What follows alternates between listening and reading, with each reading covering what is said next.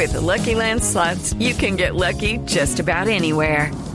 This is your captain speaking. Uh, we've got clear runway and the weather's fine, but we're just going to circle up here a while and uh, get lucky.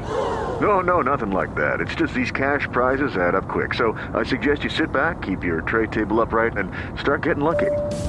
Play for free at LuckyLandSlots.com. Are you feeling lucky? No purchase necessary. Void where prohibited by law. 18 plus terms and conditions apply. See website for details. El Popular te acompaña en cada meta. Hoy se puede, siempre se puede.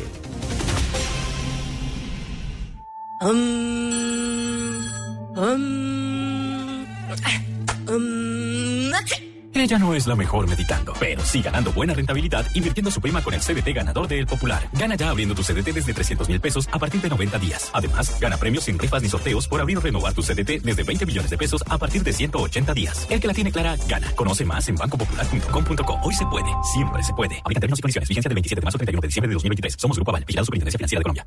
¿Quién es ese hombre Reyes Elizondo, una dinastía indomable, ¿podrán superar la tormenta que se les avecina? Pasión de Gavilanes, nueva temporada. Lunes a viernes después de Yo Me Llamo por Caracol Televisión. ¿Solos? Entendemos. Juntos comprendemos. Solos cambiamos. Juntos vamos a darle la vuelta al mundo. Juntos resaltamos los gestos de paz que contribuyen a la reducción de desigualdades.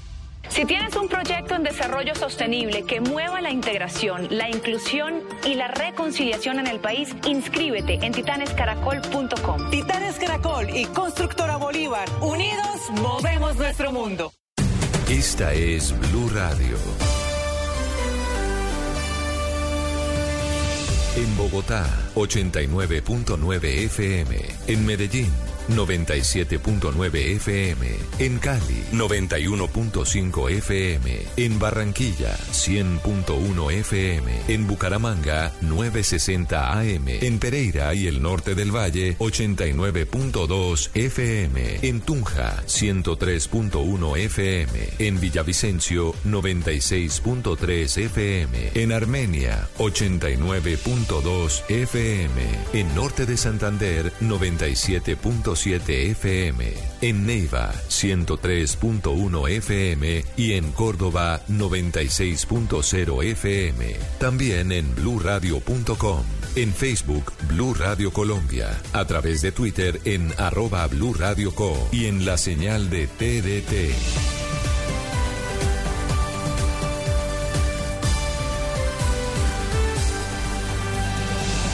Blue Radio, la alternativa. Súbete al andén que no atropellen tu cariño. Súbete al andén que no atropellen tu cariño. Aquí tú podrás compartir, debatir lo que a ti, lo que a mí nos pueda interesar. Son muchas voces unidas en una, nadie te viene a callar. Bienvenidos, es un gusto saludarlos. Aquí comienza el Andén, el programa de jóvenes para jóvenes donde analizamos, debatimos y explicamos las noticias de la semana. Soy Camila Carvajal, como siempre, es un gusto subirme a este espacio de diversidad y de jóvenes. María Camila, buenas noches. Camila, espero me haya extrañado, ¿no? Mucho hora ya de volver de vacaciones. Volvimos recargados para subirnos en este andén. Me hicieron mucha falta y es un gusto acompañarla nuevamente y a quienes nos ven y nos escuchan a esta hora, en esta noche de viernes y todo el fin de semana, porque Camila sí que fue una semana política bien cargada de decisiones del presidente Gustavo Petro, analizadas desde diferentes perspectivas, porque aparentemente estamos con un gobierno ahora en búsqueda de consensos. Camila, me- le menciono dos episodios Sí. que se nos vienen directamente a la cabeza. La reunión con los cacaos, los dueños de los grupos empresariales más grandes de Colombia, sí, es cierto, hicieron falta algunos muy importantes como David Vélez de los Gilinski, el grupo empresarial antioqueño, pero estuvieron pesos pesados de la economía colombiana y le sumo con la que fuimos terminando el expresidente Álvaro Uribe Vélez. El tintico, que al final fue un tintico amargo porque no hubo acuerdo y nada que se desenreda esta reforma a la salud, a pesar de las posturas del gobierno intentando buscar consenso, reunirse con los partidos, convencer al expresidente Álvaro Uribe. Lo que pasa, María Camila, es que usted dice, esta fue una semana de consensos. ¿Sabe que no tanto, porque el presidente puede tener esa intención, pero parece que sus ministros no lo tienen del todo claro. Y si no, ¿cómo explicar la postura del ministro de Salud, Guillermo Alfonso Jaramillo? Ese ministro fue el ministro de la polémica de la semana, una con la EPS Sanitas y la otra con el Partido Verde, que es de gobierno y que les dice el ministro, no señores, ustedes no pueden tener puesto en el gobierno y al tiempo hacerle oposición a la reforma, lo que ha desatado de nuevo una crisis en la oposición. Políticamente hablando, María Camila, esta también fue la semana de cambios. Se fue, muchos dicen por fin, Danilo Rueda del gobierno. Sí, señora, en un mensaje que tomó por sorpresa a todos los sectores, al mismo Danilo Rueda, el presidente Gustavo Petro encargó sus procesos de paz muy cuestionados en Lagunados a Oti Patiño, que estaba o está todavía a la cabeza de la mesa de negociación con el ELN, cargo que dicen pues dejaría a un lado para asumir lo que tiene que ver con la Comisión de Paz en su totalidad. Y fue la semana también, Camila, de polémicas en la alcaldía de Bogotá por cuenta de esa luz verde o de esa reversa a una decisión de un juez de parar esa licitación del corredor verde. Claudia López aparentemente hasta el momento se sale con la suya y Carlos Fernando Galán muy bajo la sombra, muy escondido, no ha salido a decir hasta el momento pues si le parece bien o malo qué haría él, porque bien recuerde usted que en un principio el alcalde electo dijo que no le parecía ese proyecto, después dijo que sí, pero con modificaciones, pero que sí, pero que no así. Exactamente, pero lo que está en marcha hasta el momento con la actual administración es el, tal cual los planos y el plan en la cabeza de la alcaldesa local, de la mandataria Claudia López. Terminemos este resumen, María Camila, hablando con la que fue quizá la noticia mundial de esta semana, es que ganó mi ley. ¿Y por qué le digo mundial? Porque la elección en Argentina, el nuevo presidente electo de los argentinos, está cambiando el mapa político de América Latina. Eso tiene repercusiones en la relación con Estados Unidos y, claro, con el resto del mundo. Milei, sí, el loquito Milei le dicen muchos, el peludo, el peluca, para otros el león, como incluso él mismo llega a llamarse, es el nuevo presidente de Argentina, un país que giró completamente a la derecha, un hombre muy polémico, el que habla de legalizar las armas, el porte de armas, el tráfico de, de órganos, que ha hablado también del consumo de drogas, que peleó con el Papa Francisco, pero ya presidente electo habló por teléfono y lo invitó a su país natal. ¿Polémico o no? Es la decisión de Argentina y allí hay nuevo presidente. Es el libertario y el timón va hacia la derecha en América Latina. Lo que dicen muchos, incluso mandatarios de la región, es un mensaje clarísimo para Gustavo Petro, para el mandatario brasileño y por supuesto también para Nicolás Maduro. El de Venezuela. Ah, bueno, que a propósito, esta semana también es la de la polémica. Imagínese Ecopetrol, socia de PDVSA, pero ese será tema de otro análisis. Por eso, como ha sido una semana políticamente tan movida, posesión de nuevo presidente en Ecuador, cambios en Colombia en la registraduría. Ya sabemos quién es el próximo registrador. Empezaron las altas cortes a escuchar a las candidatas a fiscal. Mejor dicho, se está acabando el año cargado de acontecimientos políticos y esta noche, María Camila, el tema del día aquí en el andén será el tintico, la reunión. ¿Qué tanto va a cambiar la relación del gobierno con la oposición producto de estas reuniones que usted contaba al principio? Así que vamos a analizar esas situaciones y qué tanto pueden cambiar las posturas de un lado y de otro. Para eso, saludamos en 30 segundos a nuestros panelistas. Usted podrá opinar sin duda en este debate usando numeral el andén. Bienvenidos, una pausa, regresamos.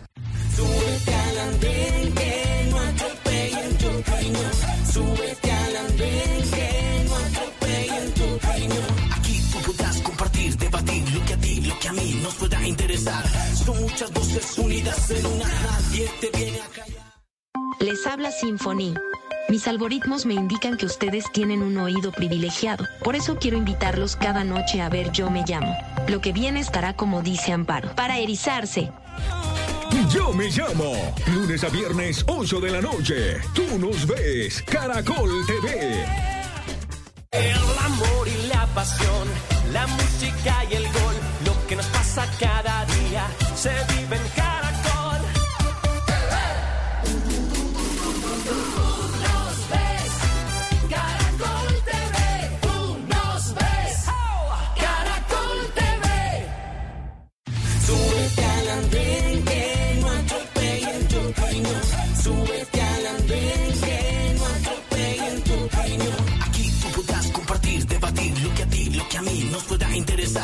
Son muchas voces unidas en una. Nadie te viene a callar. Seguimos en el andén, María Camila, momento del debate. Todos los que nos ven y nos escuchan pueden participar de esta, que al final es una conversación usando numeral el andén.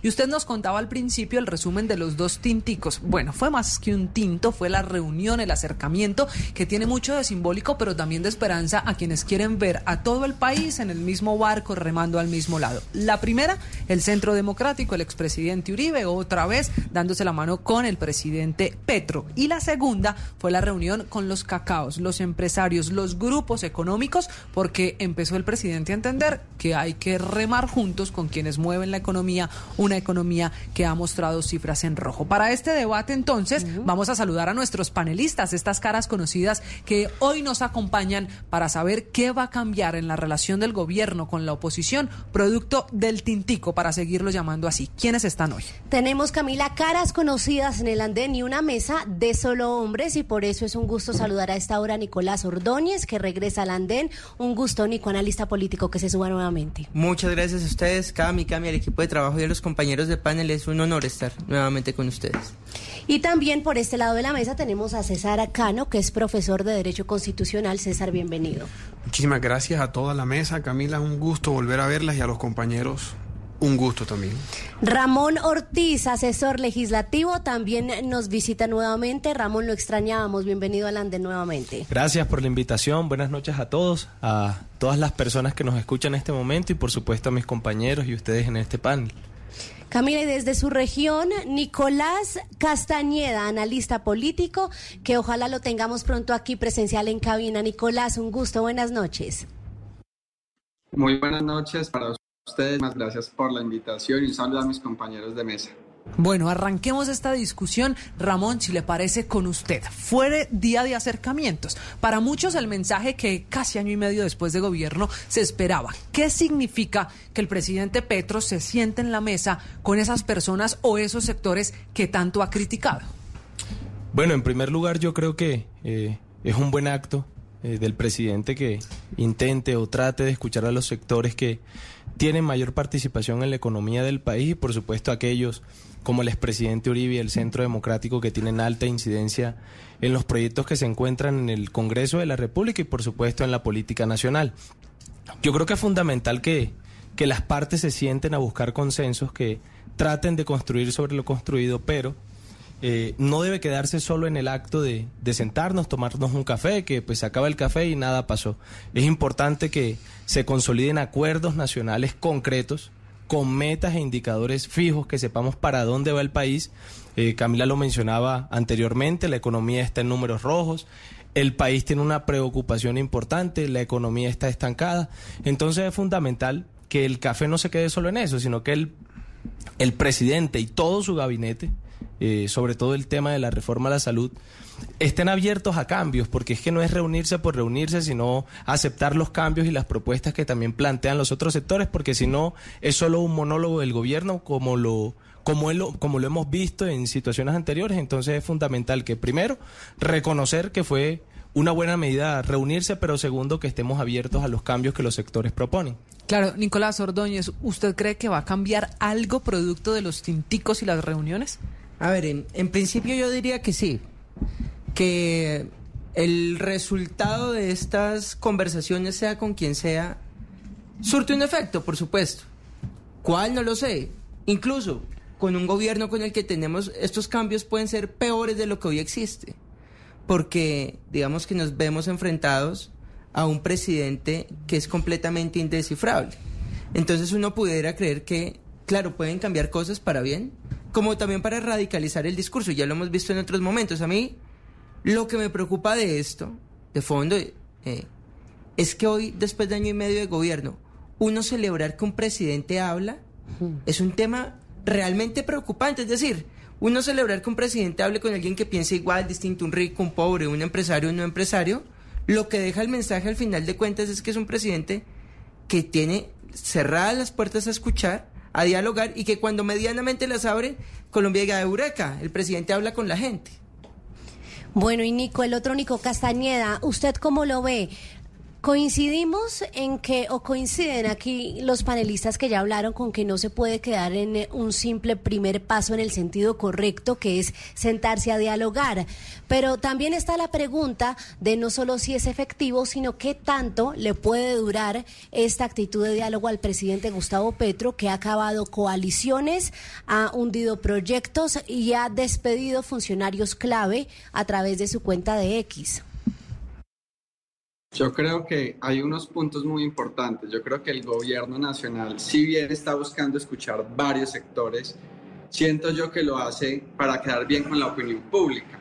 Hemos visto en lo que va del gobierno nacional del presidente Petro, que es un gobierno que escucha, pero que no llega a acuerdos, que no llega a consensos, que busca imponer, que busca pasar por encima del otro, y un gobierno que se ha caracterizado por la soberbia, por la arrogancia, entonces creo yo que estos acercamientos con los diferentes sectores es para enviarle un mensaje a la opinión pública después de la derrota del 29 de octubre, después de los resultados de las encuestas. Yo siento que si el presidente de verdad quisiera escuchar a los colombianos, lo haría con todos los sectores de la oposición y no con una parte, pero adicional llegaría a acuerdos y a consensos que no se están viendo después de esos acercamientos. Pero si este es un asunto de consensos, lo que plantea Nicolás es, César, que por qué reunirse solo con la oposición y para qué reunirse con los partidos que ya son sus aliados y amigos. Pues bueno, miren, hay que también revisar cómo el presidente Petro inició su gobierno. Recuerden que inició su gobierno con unos gabinetes representativos, con personas neutras, con personas muy formadas, muy preparadas.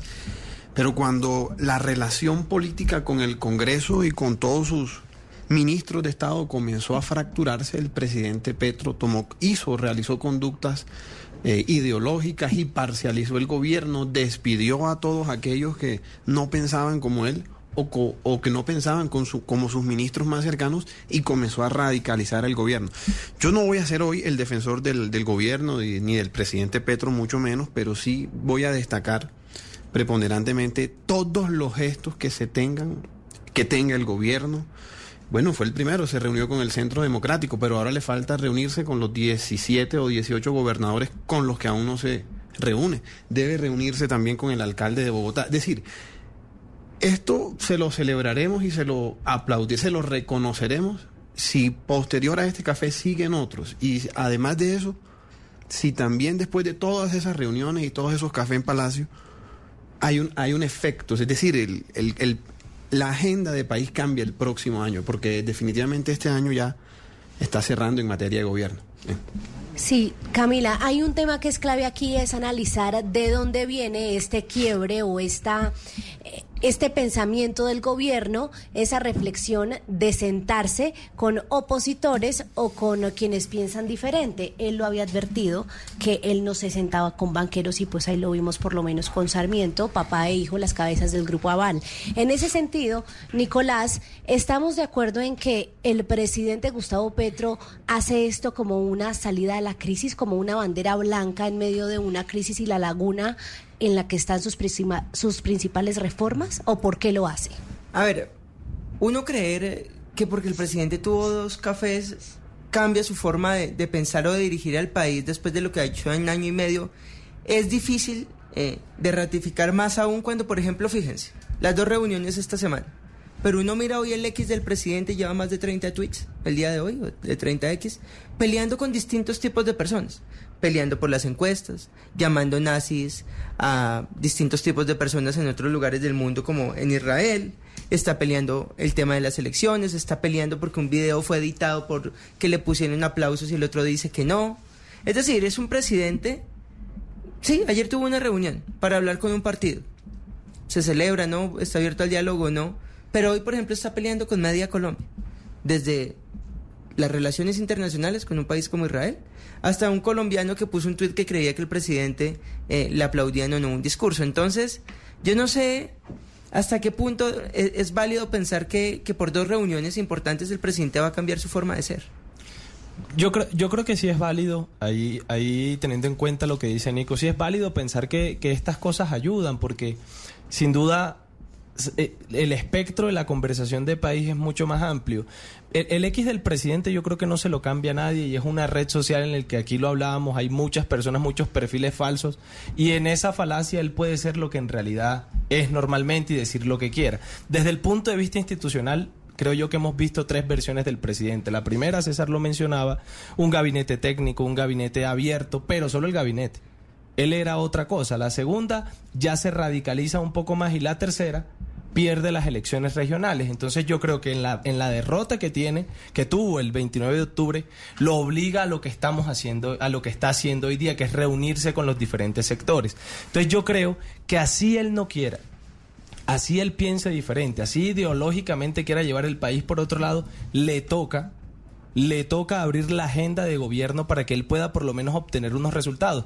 El segundo año de gobierno ya está respirándole en la nuca, el tercero pues ya lo que lo que se ejecutó se ejecutó y el cuarto estamos en campaña absolutamente todos en Congreso y buscando las presidenciales. Entonces yo creo que por más que él quiera, ya el tiempo y la institucionalidad del país le exige que él tenga una versión. Entonces yo creo y quiero ser optimista con lo que está pasando y, y seré optimista las veces que sean pero, pero creo que hay que buscarle una salida y me imagino yo que eso es lo que él está buscando a pesar de que en la red social él diga cosas que, que, que, que pues borren todo lo que está pero haciendo. Pero no solo en la red social, fíjese por ejemplo, eh, dos segundos Nico, usted vea lo que pasa no solo con el presidente, sale el ministro de Salud y da unas declaraciones bastante desafortunadas, y hoy el ministro del Interior sale a pelear con él por las declaraciones que dio, casi que eh, abrogándoselas. Entonces no solamente uno ve un presidente desencajado hoy en redes sociales, sino dos ministros del gabinete peleando también por las declaraciones que lo que uno ve y es lo un que se ha visto enredo de siempre, cosas, todo el gobierno ha sido eh, así. que entonces uno dice, ah, no, es que el presidente perdió las elecciones y está haciendo una reflexión profunda de cómo darle un, un cambio al gobierno y un veraje distinto, y uno ve simplemente lo mismo. Entonces, Entonces, mientras todo eso sucede, el presupuesto no se ejecuta. Eso es importante. muchas masacres en muy poco tiempo. Eh, tenemos crisis, bueno, políticas, si se quiere, con los partidos. Ahí están trabadas la reforma a la salud. La violencia en los, de- en los departamentos y en los territorios está insostenible. Es decir, ah, bueno, ni qué decir de los, del fracaso con, de, la- de las mesas de negociaciones con los distintos grupos. Es decir, mientras lo que en la mesa conversamos de que el gobierno se cae a pedazos, la crisis fáctica en las calles se siente. Total. Se siente. Ah, bueno, además, un último dato, tenemos ya el anterior trimestre cifras negativas. Lo dijeron en Mañana Blue. Un trimestre más de cifras negativas de nuestra economía, de desaceleración en la economía. Recesión. Y estamos declarando una recesión económica. Sin mencionar que el Contralor anunció y anunció a la opinión pública que es posible que el próximo año hablemos de apagones en Colombia. Es decir, se, se está cayendo el país.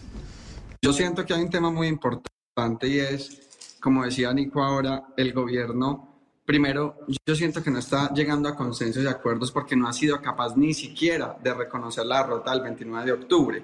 Al otro día de las elecciones se estaba aludiendo de triunfos que no eran. Y hay un tema muy importante que menciona Nico y es el tema del Partido Verde. La declaración del ministro de Salud condicionando a algunos congresistas del Partido Verde que de forma muy respetuosa han hecho unas observaciones respecto a la reforma de salud, hacen ver ese trámite legislativo que tanto criticaron y es ese, esa mermelada que el gobierno tanto criticó, esos congresistas que lo criticaron tanto en campaña y hoy están ejerciendo esa misma presión que en gobiernos anteriores se habían visto. Entonces yo creo que el discurso, primero, no está siendo racional, segundo, el discurso está siendo incoherente a ese discurso de campaña, pero adicional, el presidente no es capaz de reconocer una derrota, no está llegando, está llegando a consensos. Lo que vemos es un gobierno quizás buscando una aceptación por parte de la opinión pública, como decía Nicole, el tema de Twitter. Vimos hoy un presidente publicando una encuesta y cuestionando las encuestas anteriores. Es un presidente que está peleando constantemente a través de Twitter y se pega a las pequeñas cosas, pero las realidades importantes del país las está dejando atrás. Sí, pero hay, hay- quiero plantearle una pregunta a los, a los Nicolás, y es algo que decía Humberto de la Calle en las últimas horas, una de las voces con más peso, si no la que más tiene peso por trayectoria y conocimiento del funcionamiento de nuestra constitución en el país, y es que, ¿por qué nos saboteamos de esta manera?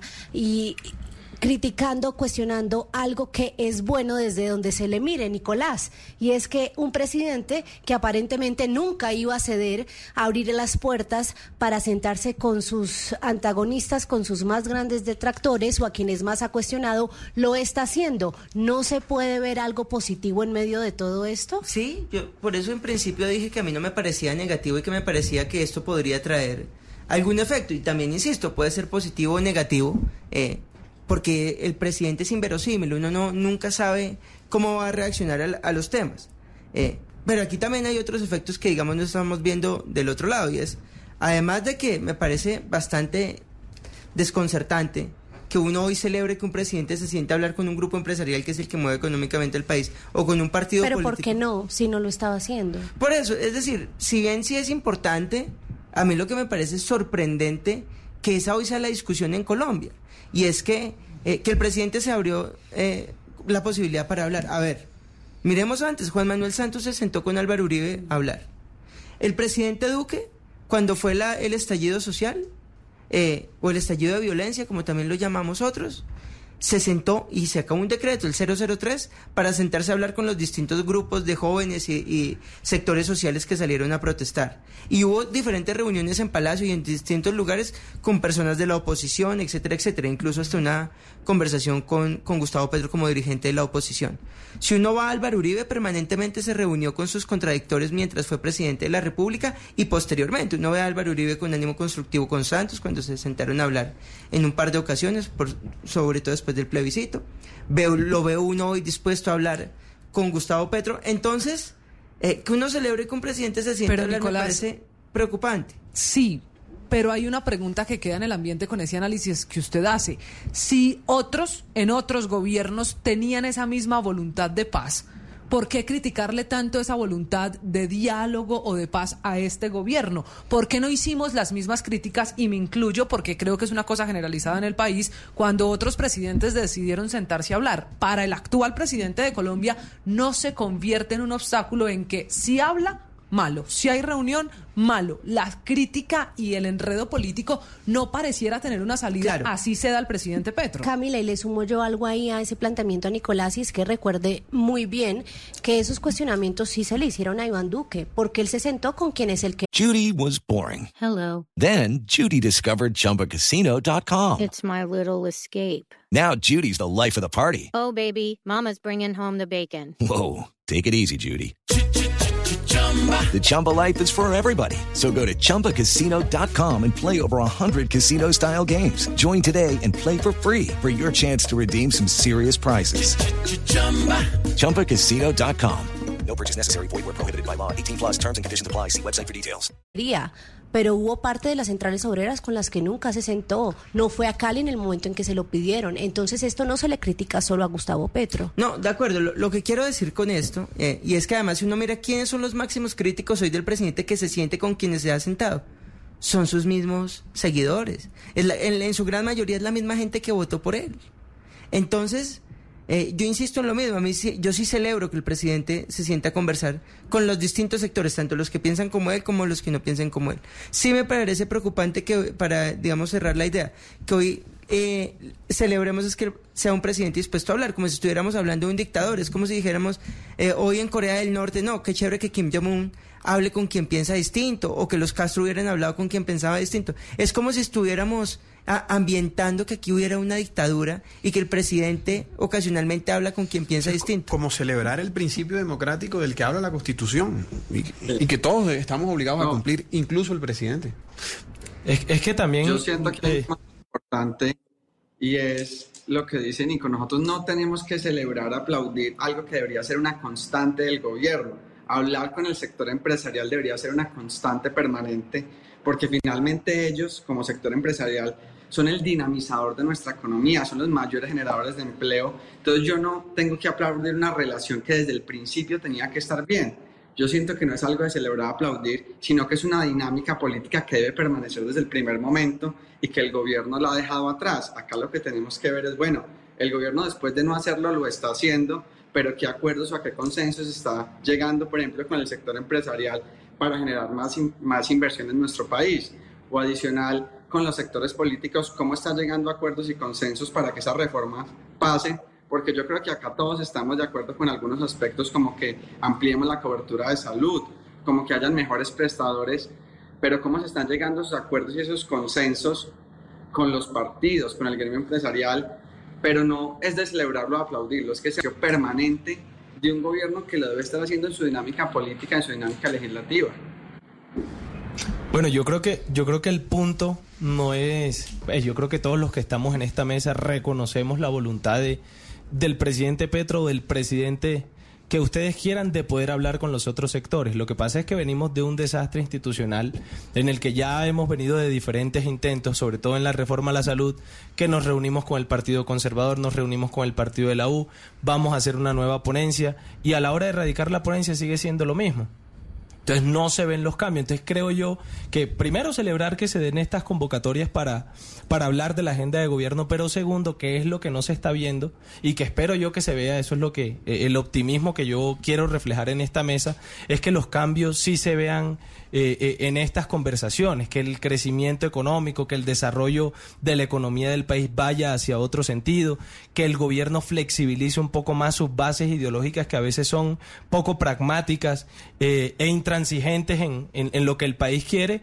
Entonces creo yo que más allá de enfocarnos en si hay que celebrarlo o no, como lo han hecho otros presidentes y este también lo hizo y eso hay que eso hay que aplaudirlo. Hay que ver con qué va a salir el gobierno después de que se terminen estas mesas. Ya se reunió con el expresidente Uribe, entonces qué va a salir de ahí, ¿Cuál van a ser cuáles van a ser los cambios en la reforma Entonces, de la salud, les sin ocultar proposiciones, ¿no? Les Sin- propongo que nos vamos por esa línea, entendiendo que ya se dieron las reuniones y que ya intentan los acercamientos. César, ¿qué va a cambiar? ¿Cambia algo por el solo hecho de reunirse? Bueno, por el solo hecho de reunirse no, no cambia nada. Incluso miren la discusión que estamos dando, especulando sobre lo próximo que vaya a hacer el presidente.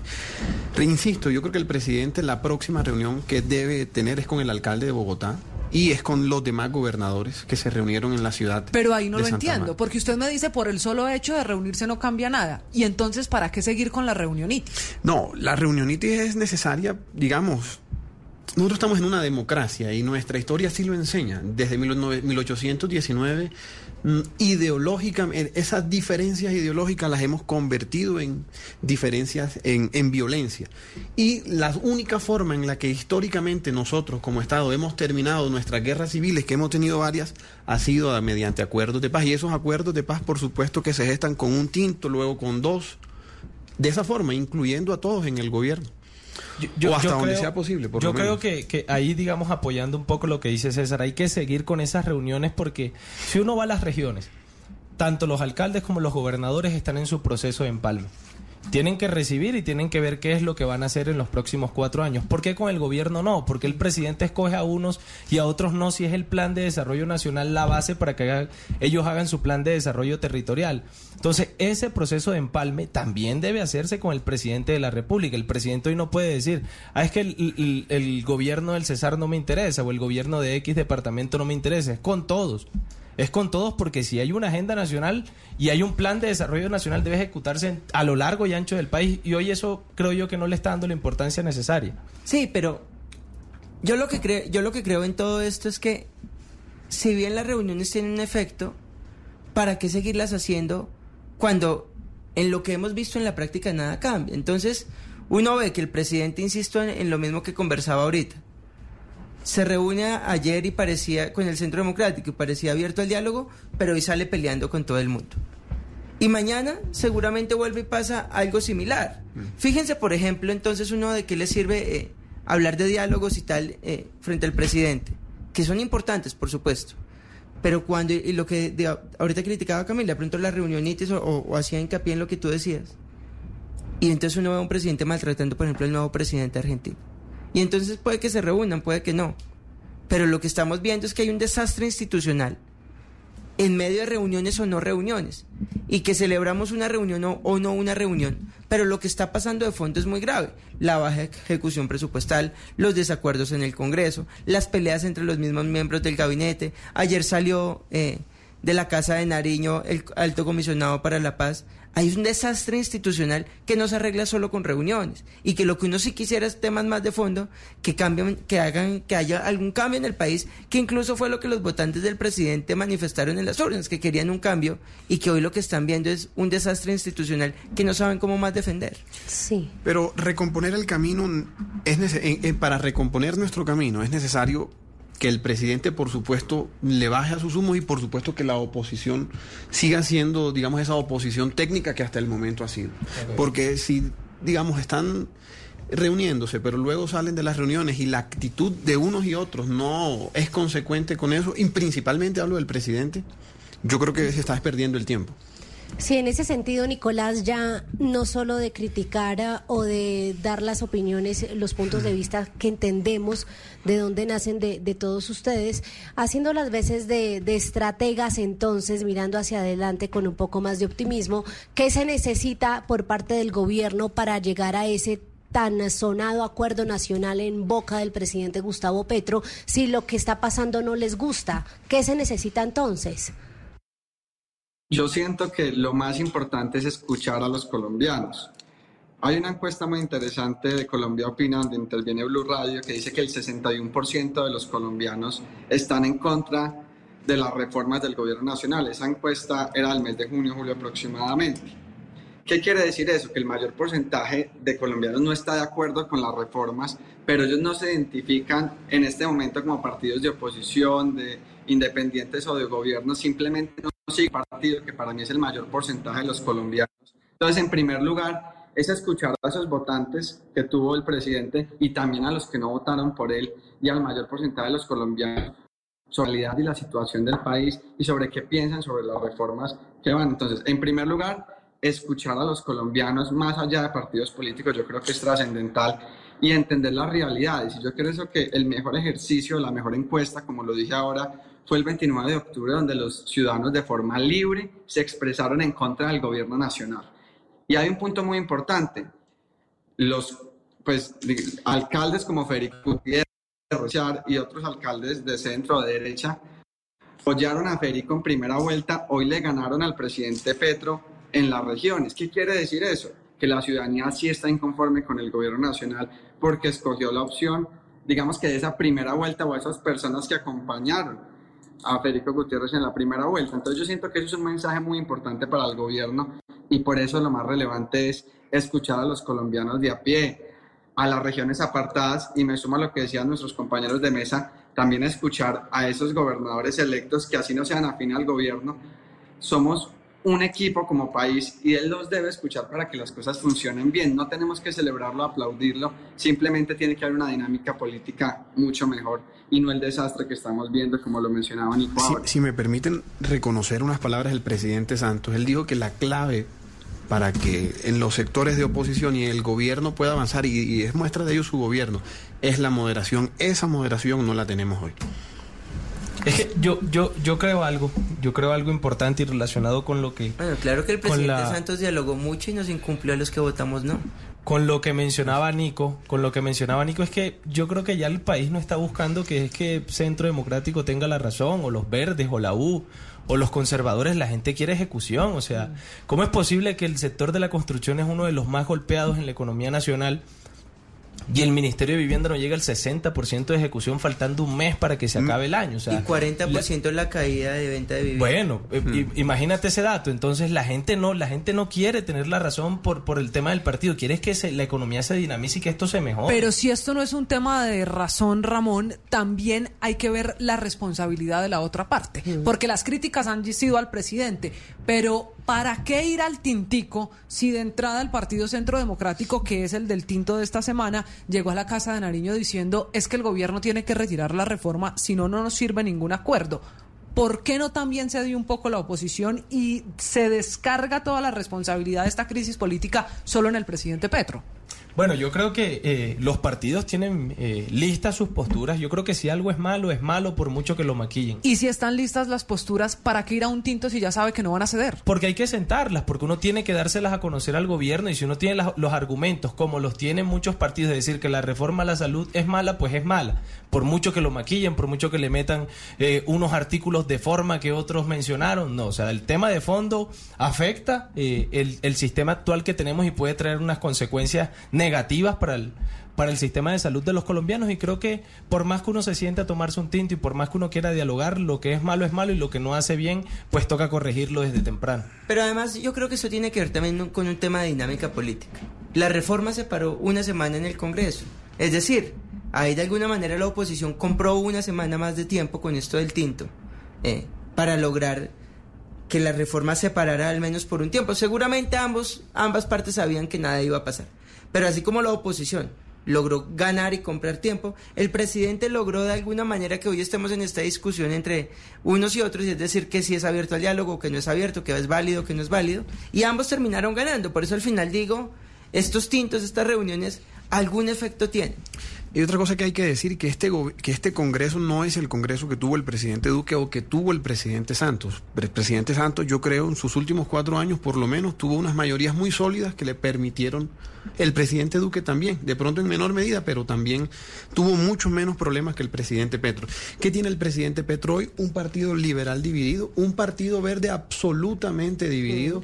Recuerden una cosa. que Pero no está hablando- implosionando el mismo gobierno. el mismo gobierno, pero ah, recuerden que estamos hablando de la salud porque un representante conservador hizo quórum para la votación. Quiere decir que en el Partido Conservador, y ahí van tres, también están divididos. El cuarto partido dividido es el partido de la U. Luego sí se hace necesario reunirse con algunos sectores y con algunos sectores al interior de los partidos políticos para lograr ahí sí graneado las mayorías. Pero César, el problema aquí es de quién. Sí, Porque María Camila, el problema será de los partidos. eso. El lentejismo no lo puso el gobierno. Usted que cubre Congreso me corregirá. Fue el mismo gobierno el que dijo, venga, dividamos los partidos a ver nosotros qué ganamos. Es que el tema de la coherencia o de para dónde va esto es, es donde uno tiene que hacer énfasis, César, y ahí quiero plantearle la pregunta por lo que usted viene diciendo, y es eh, por lo siguiente, ¿qué sentido tiene que el eh, partido de gobierno, que los ministros se sienten con congresistas de la U, de cambio radical, incluso al inicio, para cannabis, eh, del Partido Conservador, bueno, en fin, de la coalición de gobierno específicamente, les ofrezca puestos en el Ejecutivo y después salga un ministro como el ministro Jaramillo a dar dos pasos atrás de lo que vienen haciendo otros asesores. Incluso Camila, no solo las caras visibles, hay muchos asesores de presidencia de la República, los enlaces con el gobierno que nos dicen es frustrante, como nosotros vamos y charlamos a todos los congresistas.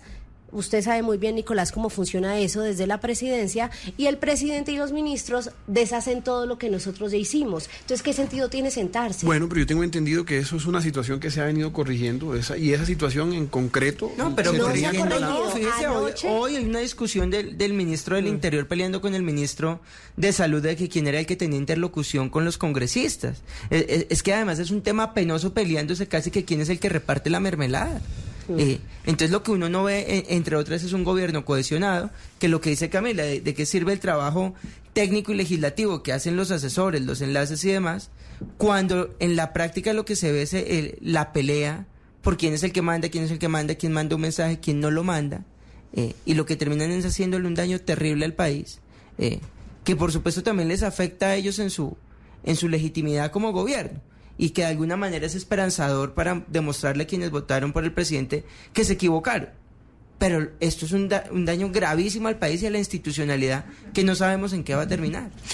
Sí, yo creo que, digamos, para un comentario final, cuando me refería a que se ha corregido, es que entiendo que con la ministra Carolina Corcho sucedió muchas veces que se reunían las comisiones del gobierno y Congreso y luego la propuesta nueva del gobierno o la propuesta producto de la reunión era exactamente la misma del gobierno.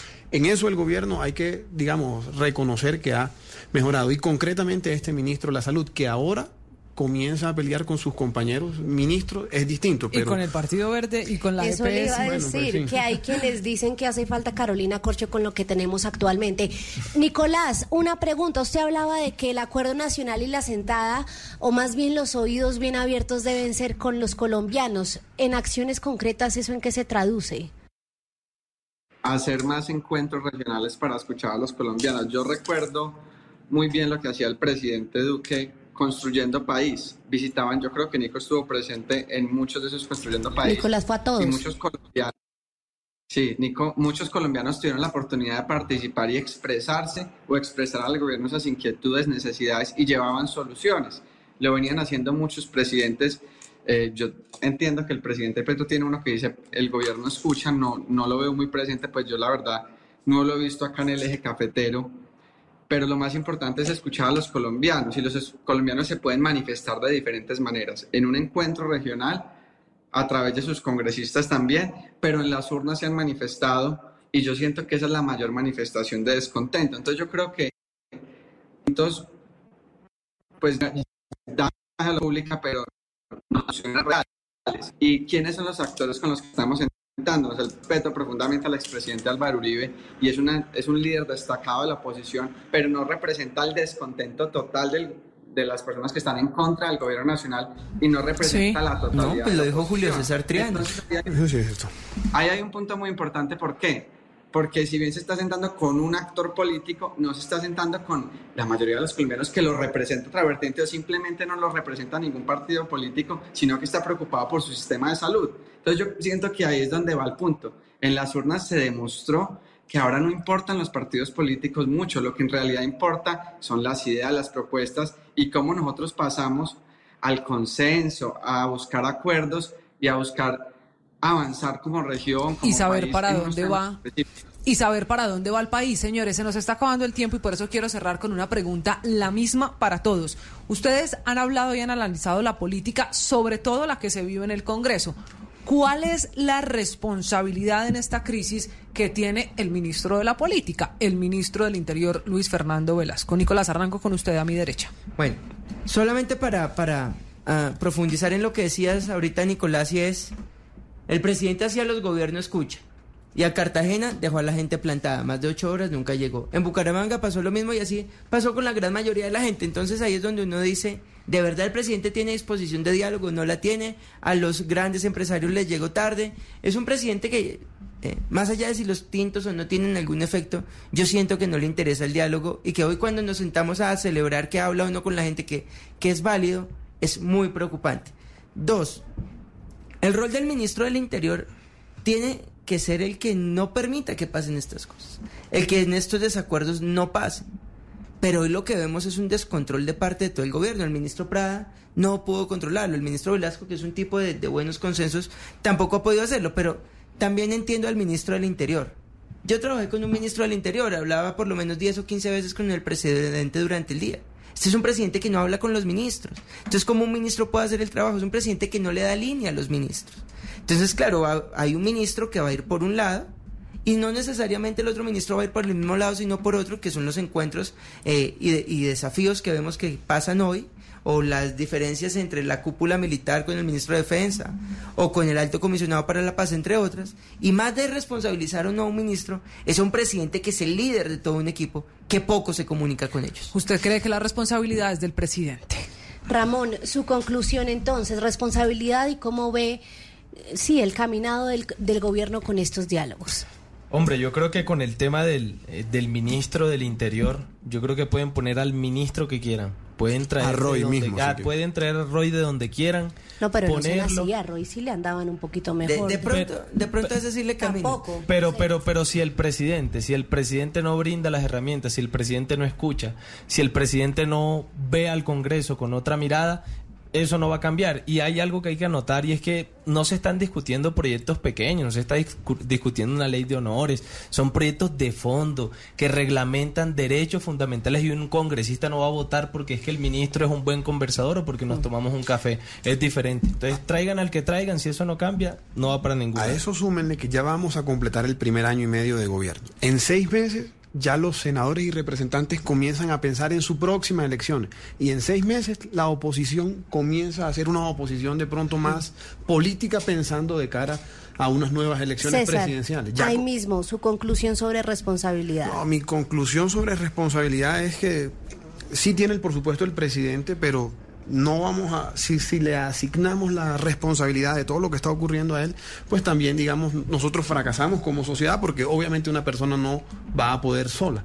Nosotros debemos, como sociedad civil, como partidos políticos, como establecimiento, comportarnos o atemperarnos un poco para el cierre del gobierno, los últimos dos años y medio que le faltan, teniendo en cuenta que, como repito, por razones de tiempo ya todos comienzan a salvar su voto. ¿Usted Sí, pero, senador- pero, pero el caos y demás, eh, la responsabilidad y para eso uno se elige como presidente de la República es de uno mismo. Y el desastre que hoy hay institucional es producto de la falta de gerencia y de ejecución del presidente de la República. De acuerdo, pero no solamente el presidente tiene la responsabilidad. Pero yo creo que es- elegir. Nicolás, tenemos responsabilidades de presidente, de ministros, eh, de un equipo en general. ¿Usted cómo lo ve? ¿De quién es la responsabilidad de lo que está pasando? A mi parecer, la mayor responsabilidad es del presidente Petro. Yo siento que la soberbia o la arrogancia no ha permitido que el gobierno llegue a esos consensos que todos anhelamos. Vemos un presidente todavía en campaña política, en campaña electoral. El presidente tiene que saber que es el presidente de todos los colombianos, de todos nosotros, y por eso debe gobernar para todos los colombianos, debe reunirse con todos los gobernadores, debe reunirse con todos los ciudadanos, debe escuchar las regiones. Por eso, un mensaje es al presidente, presidente, escucha a los colombianos, escucha al país, ya no está en campaña, acá tenemos un gobierno que es de todos los colombianos, entonces ese es un mensaje yo creo que muy importante. Claro, y sabremos qué pasa y si hay responsabilidades en los próximos debates, María Camila, en la reforma a la salud, porque esta eso. legislatura se va a acabar. Porque llevamos ya año y medio diciendo que siempre en el resultado de las reformas veremos el resultado y mire que ni siquiera hay debate de las reformas. Eso es cierto. Entonces, ¿llevamos cuánto en la reforma a la salud? ¿Como 15 meses? Ya, desde, que, se desde empezó a hablar de sí. ello, sí, desde que la ministra Corcho lo dejó allí, se van a cumplir nueve meses y esto no tiene todavía un camino. Que si hay más tintos, nos están preguntando a esta hora a través de Twitter, esa es la otra pregunta. Habrá porque más tintos. habrá más tintos, pero ¿con qué sectores? Ojalá poniéndose muchos más de acuerdo. Se nos acaba el tiempo, señores. O ha con sido... Iván Mordisco. ¿Por qué no? Porque Ah, también no. hay un proceso de paz Claro. ahí pendiente y eso podría terminar en tintico. Se nos acaba el tiempo y ha sido un gusto debatir con ustedes, a todos, a Nicolás, bueno, a los dos, también a Ramón, a César, señores, gracias y que se vuelvan a subir al andén este espacio, como siempre, de Blue Radio para los jóvenes. Ha sido un gusto debatir con ustedes, María Camila, nosotros nos vemos, nos oímos la próxima semana en este espacio de debate. Aquí los esperamos para conocer entonces el futuro de la reforma a la salud, citada ya la plenaria para el lunes de la próxima semana. Entonces aquí estaremos analizando esos temas principales, importantes de Colombia y el mundo. Chao.